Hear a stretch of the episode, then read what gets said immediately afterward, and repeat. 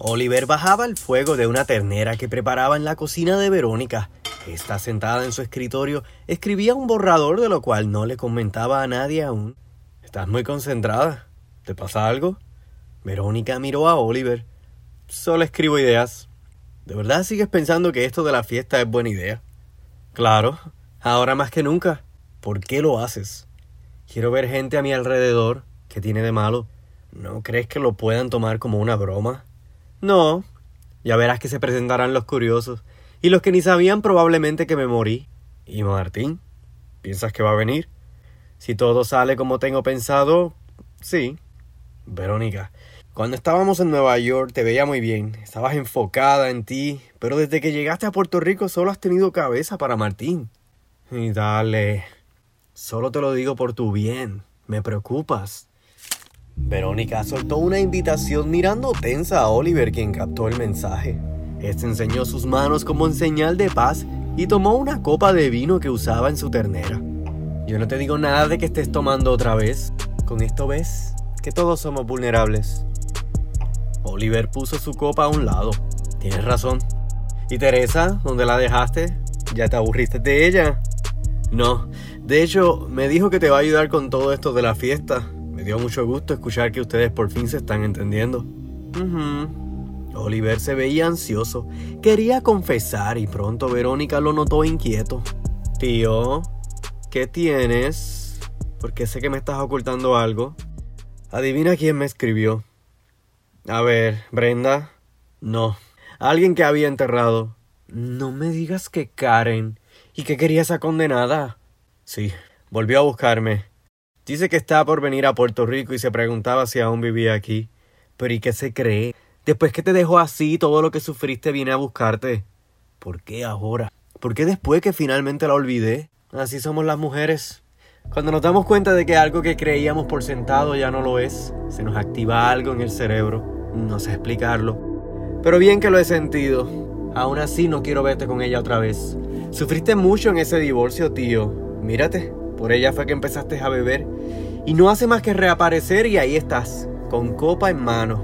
Oliver se quedaba sin palabras. Verónica no podía estar más en lo cierto por primera vez. ¿Y Teresa sabe de ella? No. Y por favor no le digas nada.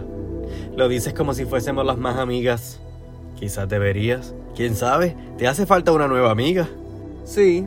Después de todo, las que tenía me salieron víboras cómo es que Susana terminó preñándose de Martín. Es que cada vez que lo recuerdo... Pero eso no se va a quedar así. ¿Qué tienes pensado, por favor, Verónica? Ya te dije, no subestimes a una mujer. Nunca sabes de lo que es capaz. El teléfono de Oliver sonó, justo y necesario para no preocuparse más por las atrocidades que podría tener su sobrina en mente. Mientras, una visita sorpresa le llegaba a Agustín, Marta, incómoda, le comunicaba a este quien lo esperaba en la sala. Monique, ¿qué hace ella aquí? Vete y pregúntale tú, y rápido, por favor. Mira que no me gusta recibir visita de las cambias sábanas en mi casa. Agustín se miró ligeramente al espejo y bajó con su camisilla blanca y en cortos. Marta lo vio como bajaba todo emocionado y se reservaba los gestos de desagrado para ella misma. Monique esperaba sentada en una esquina del sofá Recogida y sin intenciones de estar mucho tiempo, observaba los cuadros de ángeles. Agustín llegó ante ella y fue a abrazarla. Esta le correspondió algo arisca. No podía creer que estabas aquí. Tenía que verlo para creerlo. ¿Qué haces aquí, pichoncita? Seré breve, Agustín. ¿Cómo sigues? Yo bien. ¿Por qué preguntas? Sé que no has vuelto al hotel. Me he tomado algunos días. Te conozco, Agustín. Sabes que a pesar de todo no quiero que te pase algo malo. No me va a pasar siempre y cuando estés aquí a mi lado. Qué bueno que viniste. No, eso no puede ser así. ¿Por qué? ¿Ya tienes otro? Me refiero a ti. No puedes depender de nadie más para estar bien. Tienes problemas de adicción y tienes que enfrentarlo. Por eso vienes. ¿Para estrujarme que soy la vergüenza de los boyar? No, no pienso que seas una vergüenza. Solo un desenfocado. Pero ese no es el punto. Vine a despedirme, Agustín. Me voy de la isla. Agustín vio cómo el tiempo se le esfumaba. Asimiló cómo había vivido en un reloj de arena dejando pasar por alto lo que pudo ser su único vínculo afectivo. Ya he hecho todo aquí. Es hora para mí de explorar otros rumbos y resolver otros asuntos que dejé pendientes. No me dejes. No te vayas así, por favor. Lo siento, Agustín, pero no supiste cuidarme. Y ya me siento muy fuerte como para redirigir mi vida por mi cuenta. ¿Te vas con Billy? Que me voy sola, Agustín. Y por eso mismo te pido que aprendas a cuidarte a ti mismo y a defenderte si es necesario. ¿Por qué lo dices? Del Eric ese cara de tostón. Él se trama algo y de eso sabrás tú. Sea lo que sea, aquí el boyal eres tú, no lo olvides. Así que por primera vez haz algo que haga sentir orgullosa a tu familia. Agustín escuchó atento. No le prometía nada a esta. Monique, sintiendo que ya cumplía su propósito en la vida de este, sonrió y recuperando su porte sensual se despidió. Agustín la acompañó a la puerta mientras la veía irse, sabiendo así que probablemente era la última vez que vería su larga y sensual melena. Al mismo tiempo, Martín acomodaba su computador en un ángulo cómodo para conversar con Brenda por videollamada. Esta, recostada en el mueble, reposaba de la cena mientras Martín se miraba en su pantalla. Ya basta con tu narcisismo, Martín. Deja de mirarte tanto. Wow, ya hasta se me nota una arruga. ¿Crees que debo sacar una cita con el spa? ¿Te estás mirando más a ti que a mí? Claro que no. Te estoy mirando a ti. Ya me di cuenta que te quitaste el vendaje. ¿Cómo sigues? Ya estoy bien. No quería usar más esa cosa fea. Martín se veía algo cansado. Brenda dudaba en hacer una pregunta, pero Martín la persiguió preocupada. ¿Qué tienes, Mariana? ¿Recibiste la invitación? Martín miró hacia un lado. Tú también la recibiste. ¿Qué pretende Martín? No lo sé. No sé qué pensar. ¿Y vas a ir? ¿Crees que acepte que no vayamos? Preguntó Martín resignado.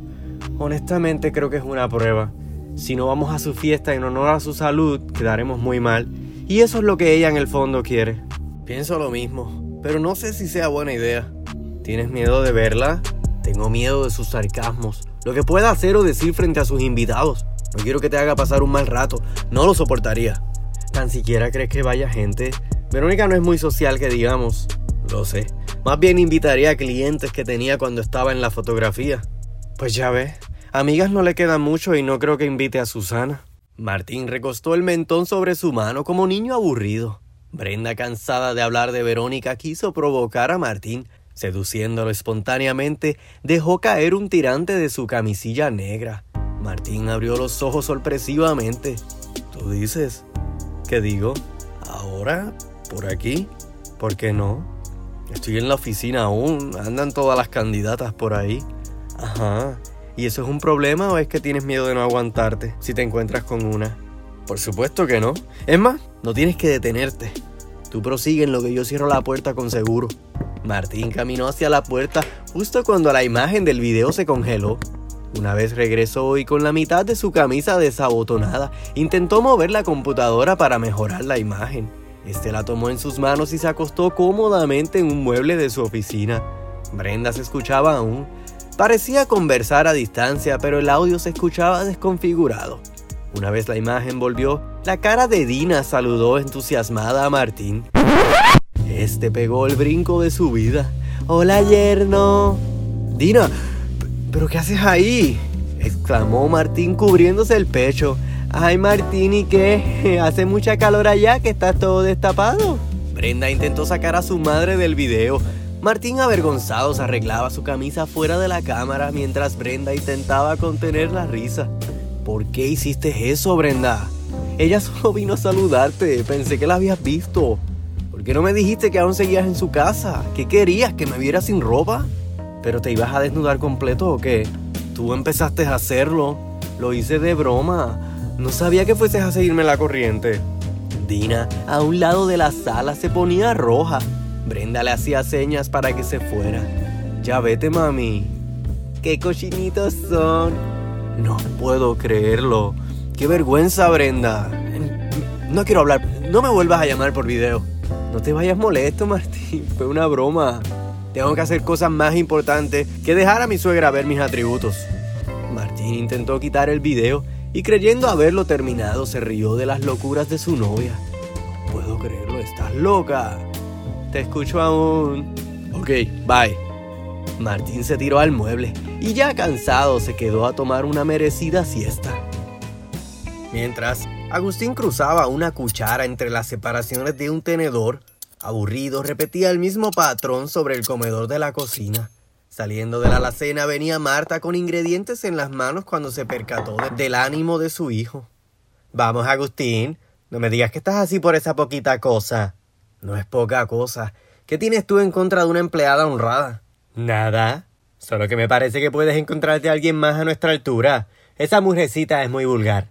¿Qué altura, mami? ¿Y qué somos? ¿El hijo drogadicto y la exmujer de un viejo hotelero? Ya pasamos de moda, señora.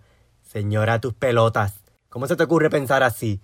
Admítelo, Marta. Nos quedamos aquí. Tú con tu negocio ese de maderas podridas y yo harto de todo. Agustín, no te permito que hables así de nosotros. Si te digo que te busques otra mujer es porque puedes estar con alguien mucho mejor que esa mujercita tan vulgar. Pues al parecer eso es tradición en esta casa.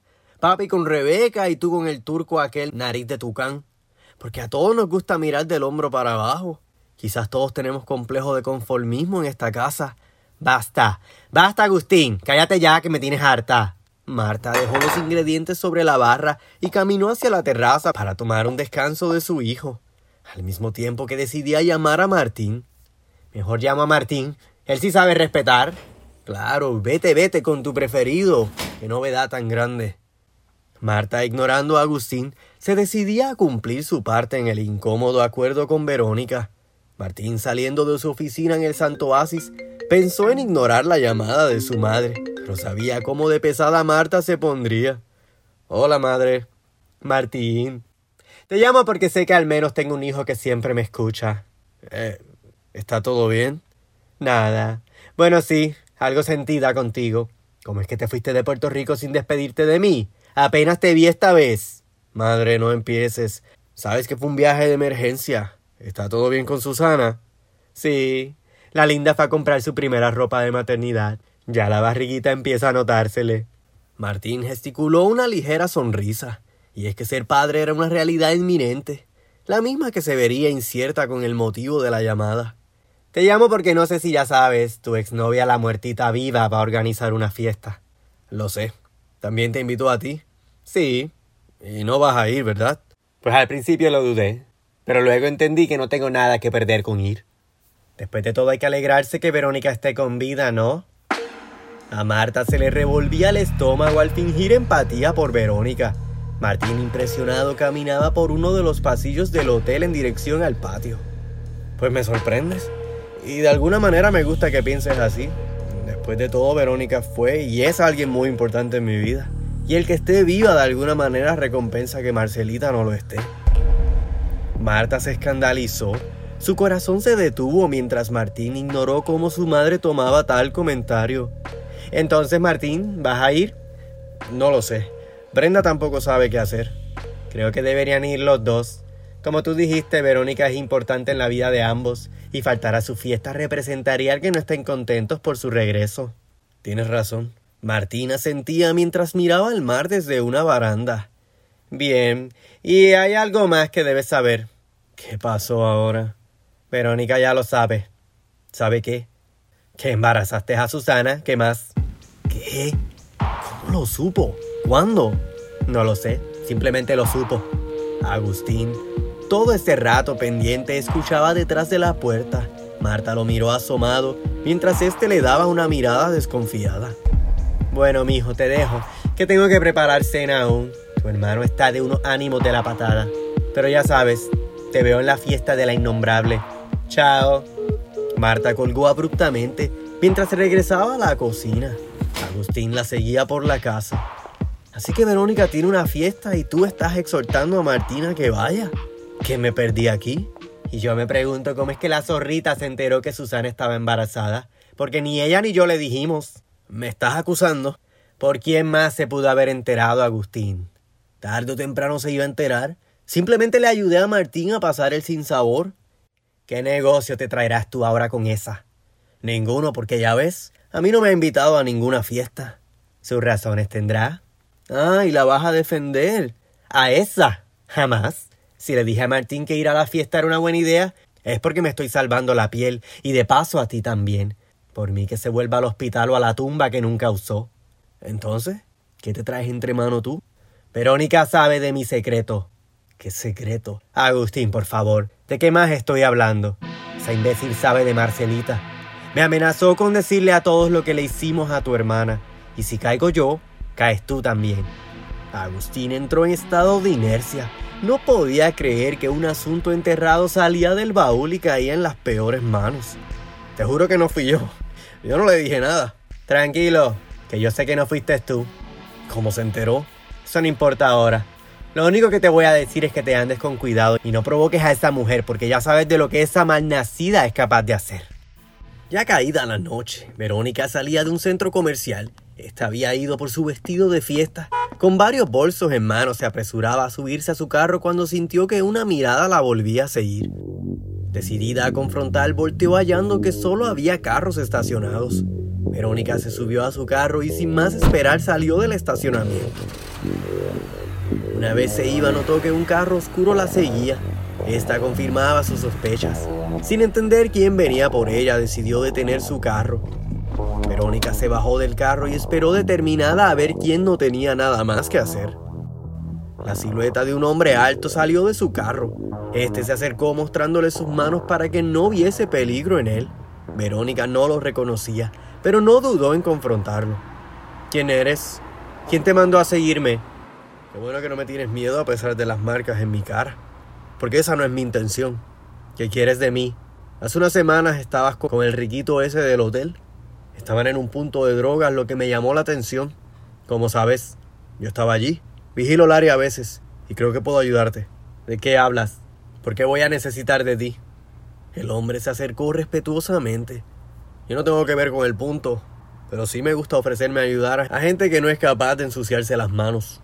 Te escucho, te he visto, te he observado y sé que tienes enemigos. Mucha gente sale de tu casa molesta contigo y siento que deberías tener a alguien de tu lado. Alguien como yo que no le tiene miedo a la calle. Verónica, interesada en lo que éste le decía, pero con reservas, se quedaba cerca de su carro. El extraño sin cabello le entregó una tarjeta con su nombre. Ahí me puedes conseguir. Y ya no te seguiré. ¿Por qué lo haces?